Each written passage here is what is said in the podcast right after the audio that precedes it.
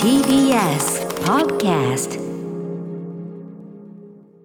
はい、金曜日です。山本さん、よろしくお願いします。はい歌丸さんお願いします今日は何しろ天気がね、はいええええまあ、関東地方も雪が結構降ってるところもまだ降り続けてるところもあるし、東京はだいぶ雨っぽくはなってきましたが、はいとはいえ、まあ、あの非常に寒い中ということでね、お帰り、またささここからさらにあの凍結なんか起こりました、明日に向けてですね、そうですよねはいええ気をつけた方がいいような気候の中でございまして、ん山本さん、お変わりはないでしょうか。そうですね。今日はさすがに僕も寒い。うん、あ本当だ、トレーナー着てる、赤坂気温2.5度。本当 だ、厚手の服着てる。重ね着ですよ。重ね本当だね暑いの嫌だからっつってねいつもね、はい下着同然の格好で車内をうろうろしてるということで当然下着じゃない です。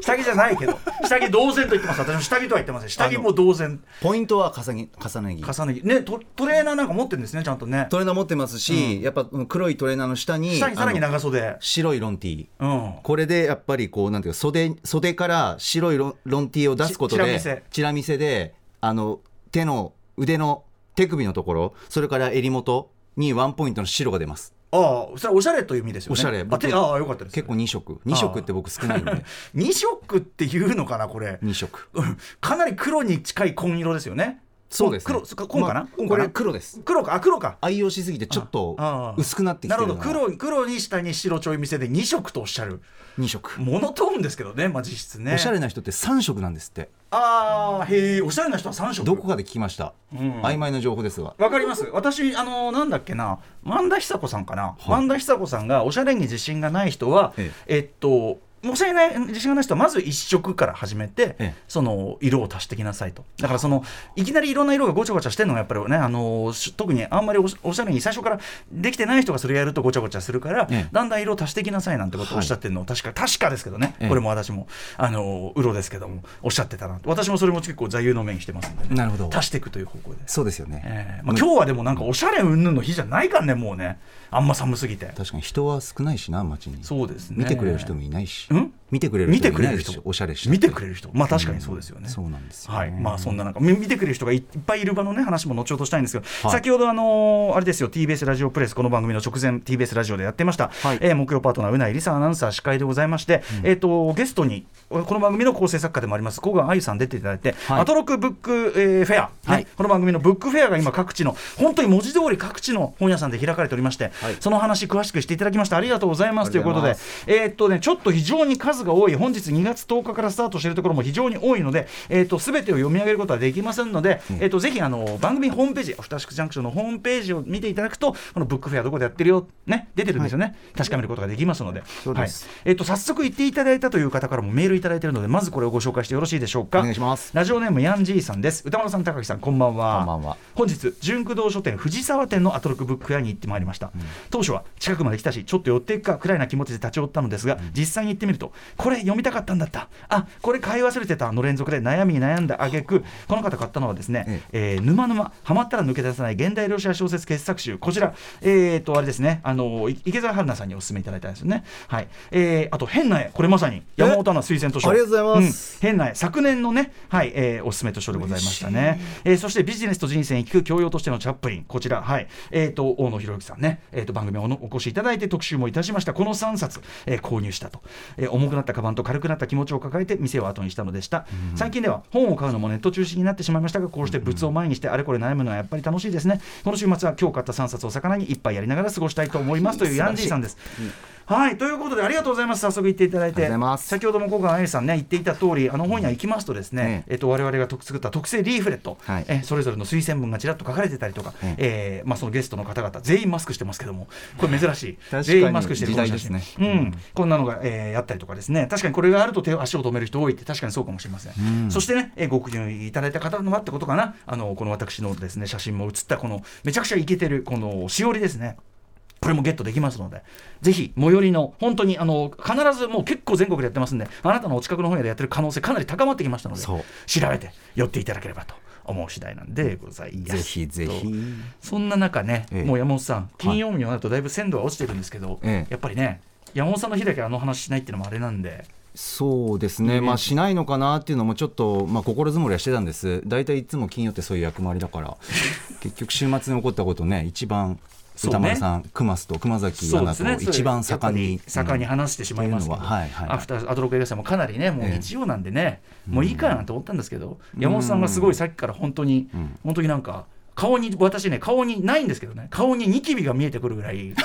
すごい思春期男子的なすごいふてくされを見せていた いやためそんなことないそんなことないぜひこの話もちょっとでもねあの本日とある訃報もありましてそれにちなんでちょっと曲もかけたいなと思ってるんでね、えええええそれで事前の打ち合わせでね、まあ、山本さんもね、えほどほどにしていただいてってこう言ったらそこですごい本当に本当になんていうかな無然とした表情ってこれかなっていう無然じゃないねだからその多分トレーナーと相まってですねトレーナーと相まってここの顔にニキビはないとおかしいだろうっていう 態度思春期的わ不け適なさわけな俺わけまあまあわけ歌丸さんにそう言われた時に、まあうん僕は一言まあそういうならそれでっていう感じで言いましたけどすいませ んすいません、じゃあ、本ち当ょっにと、失ささ礼しまっしたさと始めてね、はいはいそういでっすぱい話しましょうね。はいうんアフターシックス、ジャンクション。ジャンクションはいあ、おい。そうくる。 After Six Junction. 2月10日金曜日時刻は6時6分ですラジオドッキリの方もラジコドッキリの方もこんばんは TBS ラジオキーステーションにお送りしているカルチャーキュレーションプログラムアフターシックスジャンクション通称アトロクパーソナリティは私ラップグループライムスターの歌丸ですそして本日のパートナーは、はい TBS アナウンサーの山本貴明ですすごいですねディレクター箕輪田君からね直々 に「なんでなわけ?」って言わないんだとさっきのトークの中で入ってきて 入ってきて指摘 指摘なんでなんでなんでなわけって言わないんだ P が直にえ入れるポイントとしてはやっぱあれですかね顔にニキビが見え見え見えますよみたいなこと言ったから「んなわけ?」ってねそうですね、うんただねやっぱね配分気をつけなきゃいけないのかああなーっ使いてすいうぎああ確かにそう発案者としては確どかにれぐらいって僕映画祭の時も迷ってたんですよ、ええ実は言えるところたくさんあったんですけど、 これ、まあ、一つは受け入れてもらえるのかなということと一つはやっぱり連発する乱発することで、ええやっぱ放送に支障をきたすんじゃな いかやっぱ大事なコーナーがあるので、うん金曜日って、まあまあまあもういいよみたいなまあねこの後ねそこうのなん後でやすんなきゃいけないかならわねけのコーナーがあるからちょっとでもまああのさとはいえまだ定着しきってないわけだからそうなんですねちょちょっとしつこめにそうなんだやってってもそうなんですよそうですよしつこめにやってもいいかもしれないでねはい、はいえまあおっしゃっていただきました、ええー日曜日ねちょっとね、えー前になっちゃいますが今週いっぱいその話しましたけど改めてしますと、日曜日、えー新宿バルトナインというね、えー我々が非常にお世話になっている映画館そこにドルビーシネマが導入されたこのタイミングで、アフターシックスジャンクション初の映画祭アトロク映画祭開催しました、ザ・バットマンそしてガメラ大怪獣空中決戦 4KHDR バージョンこちらをやったわけです、はいえーでですね新着で高木宛てにちゃんと来てますから高あ木りあのありがとうございますふふてくされないのちゃんと月曜には来ない高木宛てのメールが来てるんです僕にそうですありがとうございます元1年6組さんです、はいアトロック映画祭最強の2本立てで本当に楽しかったです映画はもちろん最高でしたがガメラのアフタートークで山本さんのイートウォッチメンぶりにも感服しました、ギャギャオスの人食いシーンにインパクトがありそちらに気を取られてしまいますが、山本さんのイート視点は次元が違いました、えー姫神島でし、えー島民がギャオスに襲われた後シーンが変わってスーパーの店先で一瞬表示されるお肉が安いとの電光掲示板のい、えー件、えーそして福岡ドームでの捕獲作戦で肉を食べた時のギャオスの美味しいという目の動き初見であるにもかかわらずさすがの着眼点自分は全然気づきませんしかもその後人間たちはやっぱりに焼肉を食べているそう人間も食べるんですという、地球上のねそうだよね、はいそうそれを表同してじたの同じ生き物だというか、ね、そうなんですよくできてた歌丸さん、山本さんのいいと視点、誘発という意味でもガメラを選んだ回があったのではないでしょうか、素晴らしいリアルタイムイートウォッチメンでしたということでありがとうございますそうなんですよ、ね、ありがとうございますあの何度も言いますが、ガメラ、平成ガメラはね、特に2作目までは、生態系同士の戦いという構造がありますので。はい、特に2じゃあレギオンレギオンは宇宙生物というかねレギオあンのレギオン外宇宙から来たものなので、はい全く日本あの日本じゃないあの地球の生き物とええ根本のあのあれが違うんですねほうなので今度はだからレギオンは何を食べるのかあおここも楽しみにしていただきたいいただきますはい、まさにでも、まあ、やっぱちゃんとイートとその生態系ですねどうやって彼らが繁殖してるのかとか、はいそこがきっちりだからこそあの特に、えっと、ガメラ2レギオン襲来はあの星雲賞というね本格 SF 賞を取ったわけですよね。そういうことですあー一緒に見たいなうんまあ、ということで、えーとまあ、アトロック映画祭大成功に終わりまして、またやりましょうと、ええでドルビーシネマでなんかブッキングするっていうのは当然またやりたいんですけども、はいそれ以外にもいろいろ私、夢ありますと話しました、ええええ音楽映画の、ね、日本立てやりたい、あこれもいいもですうね構想があります。おっしゃってましたよあるいは、まあそうだな、声出しでわーっと盛り上がるこういうのもやりたい、ええええでその中でですね、はい話してるうちに気づいたの、あそう いえば、そういえばそういえば、 くださいくださいそういえばそれからどうしたそういえばそういえばそれこれいい ね。その嫌だなこの感じやだなそのそなんうかあのさ次に来るさ次に来る会話の流れを期待してるそういえば生まれた そ生ういえばまれたこ れ盛り上がりよ会話手軽にそうそういえばそういえば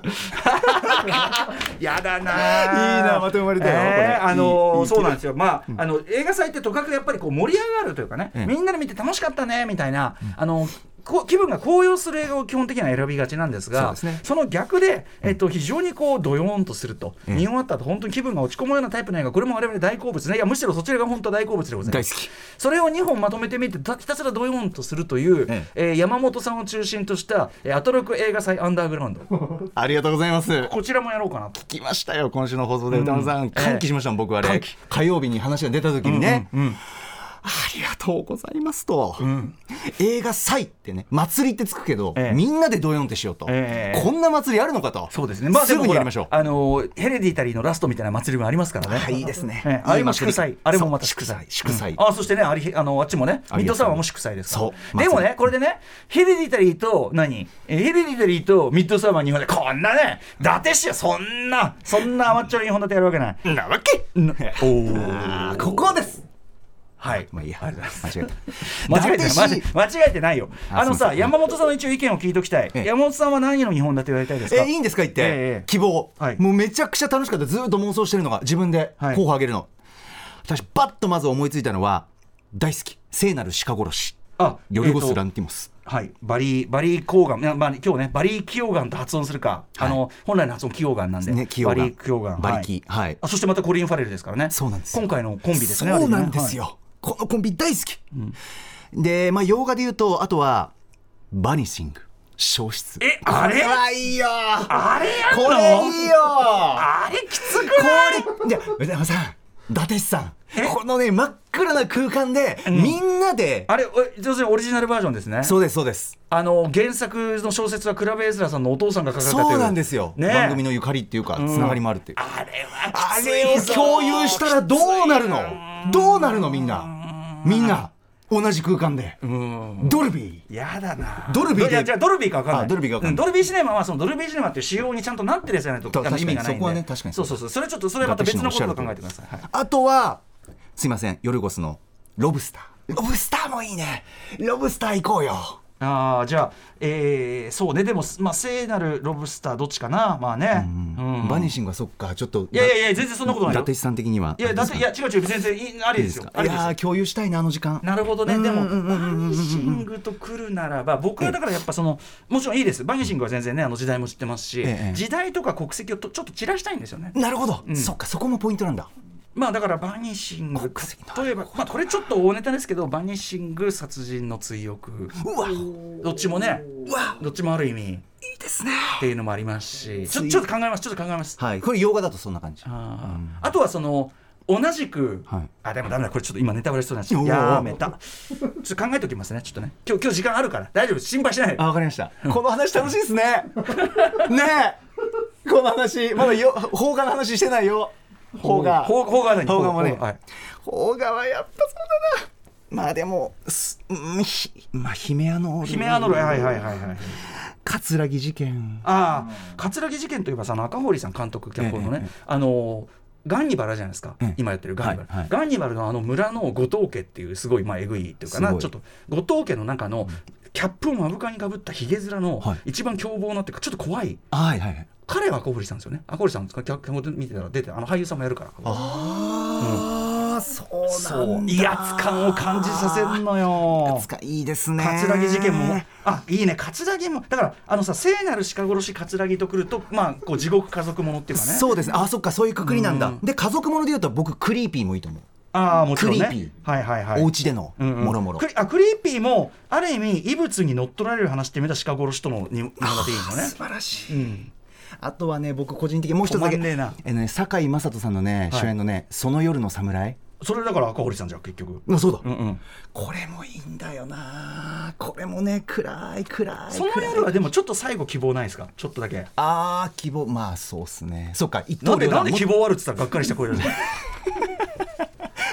カウンセリングありがとうございます。ねえねえねえねえ伊達市ちょっとあのなんでしょう。はいああのそうだ。はいお時間がね。ねすいません。失ほ礼どまほどにしてくれって、はいこういうことなんですけど、乞うご期待ちょっとあのはい不法の話なんで、ねそうですねはいえっとラジオネームもろとさん、また偉大な作曲家が天国に旅立ちました。今日の午前中バートバカラックさん死去とニュースで聞きました。えーでまあアカデミー賞やグラミー賞も数多く受賞されてますよね。誰もが聞いたことがある名楽曲ばかりです。えー、アトロクでも特集してほしいですということで、そうなんですよね。バートバカラックさんもうあまりにもレジェンドすぎてという感じですけども、えーっと94歳でお亡くなりになられました。でですね、この番組のゆかりと最近出た話で言いますと、えええっとまあ、幸宏さん高橋幸宏さんお亡くなりになって、でその時の思い出の話を西寺豪太君ノーナリウス西寺豪太君に聞いた時に、まさにバート・バカラックの来日公演を高橋幸宏さんと一緒に見た話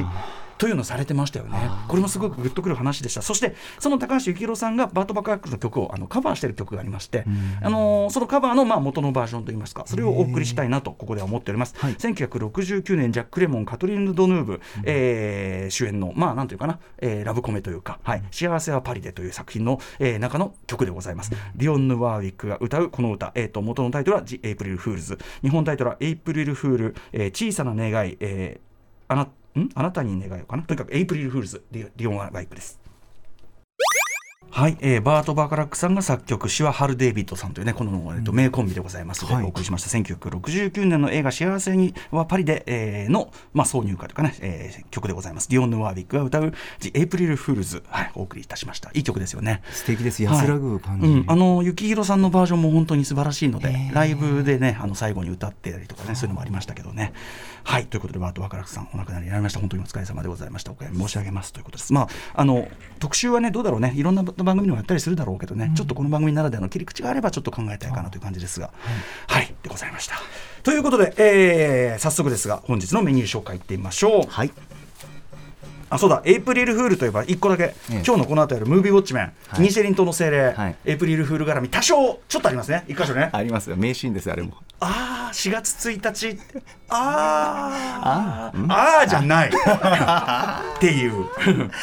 さて6時半からはその週刊映画辞表ムービーウォッチメン歌丸さんが評論するのは3ビルボードのマーティン・マクドナー監督最新作「イニシェリン島の精霊」ですそして7時からライブや DJ などさまざまなスタイルで音楽をお届けするミュージックゾーンライブライフと今夜のゲストはこの方たちです。1月18日に同名映画の主題歌今お聴きの「アフターグローズ」を配信リリースした3人組バンドダンが番組初登場ですそしてはい7時40分頃からは私発案の期間限定投稿企画「なわけ」リスナーから届いた思わず「なわけ」と言いたくなるような出来事を紹介します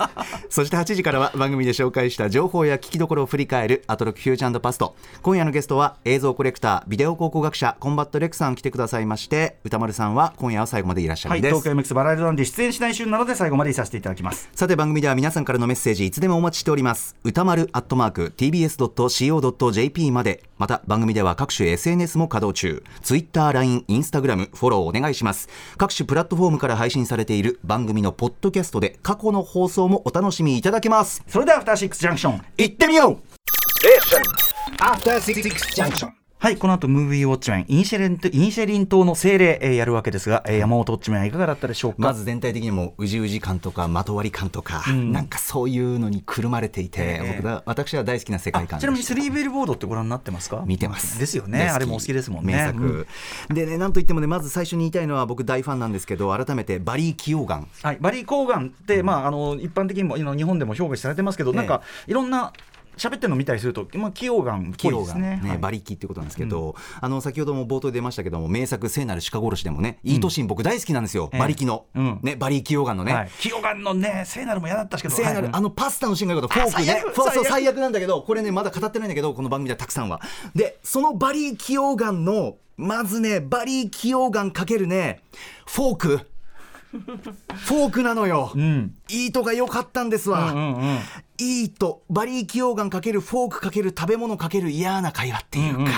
一ファンとしてはもう湧きまくったんですよね、このなんて言うんですかね主人公の妹さんにねこんなことあんなことをね喋るんですよね、嫌な言葉がけするんですわ。彼はね、好意のつもりなんだけどね。そうなんですそこがまたいいんですけど、いやずれまくってるよとそうだねうーんでね馬力で言うとねちょっともう一個いきますね登場のシーンから僕の愛する馬力み、馬力オガンみがすごかった、これぞ馬力っていう、もうね変な長い棒を担いであ棒持ってた棒持ってた肩にね、うんうん長い棒か肩に担いで、なんか腕乗せてるんですけどこれね馬力のね真骨頂なぜかというとボリ馬力の大好きな演技名演と思うのはあの人にしか出せないなって味は歌丸さん歌丸さん、うんうん馬力って